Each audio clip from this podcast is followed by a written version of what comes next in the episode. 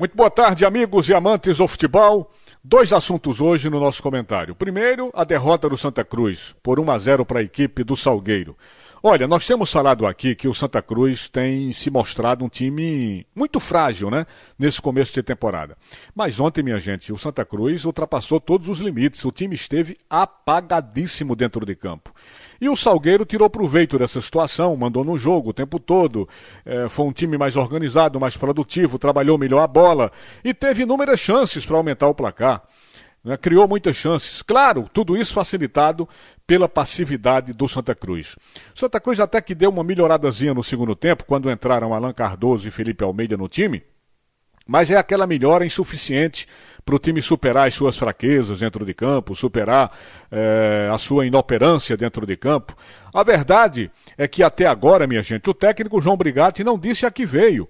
E por que estou dizendo isso? Porque o time só piora a cada jogo. E os seus principais jogadores sumiram de campo, né? Cadê o futebol de Chiquinho, de Paulinho, de Didira, de Pipico e tantos outros? Cadê o futebol desse pessoal? Então é preciso que se faça alguma coisa urgentemente para mudar esse cenário. Tudo bem, o Santa Cruz tem aí alguns jogadores para estrearem, jogadores recentemente contratados, mas é urgente essa mudança no time. E eu acho até que a essas alturas é muito difícil o Santa Cruz se livrar da eliminação precoce dessa primeira fase da Copa do Nordeste. Muito difícil. Enfim, as coisas não andam bem nas repúblicas independentes do Arruda.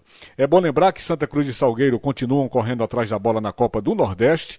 No próximo dia 20 de março, o time do Salgueiro visita o Confiança e o time do Santa Cruz recebe o CSA no Mudão do Arruda. Mas é bom lembrar que essas duas equipes ainda disputam, antes disso, né, ainda disputam a Copa do Brasil na quarta-feira próxima, dia 17.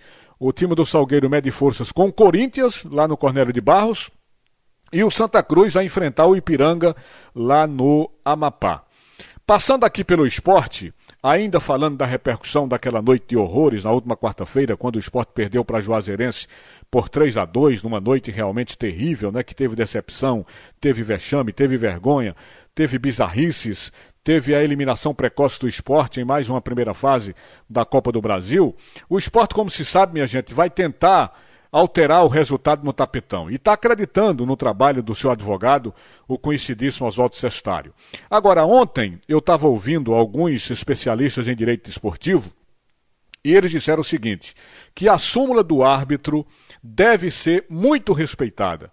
Ou seja, eles não acreditam que o esporte consiga reverter essa história. Por quê? Porque o esporte seria o responsável pelo encerramento do jogo ao ter abandonado o gramado.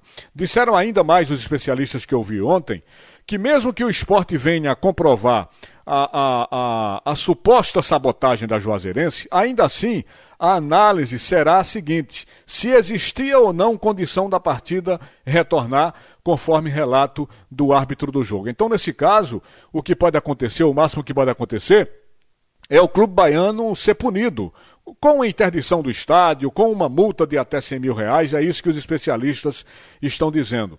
Outra coisa que eles falaram, a possibilidade das equipes voltarem a campo para disputar os minutos finais é totalmente nula.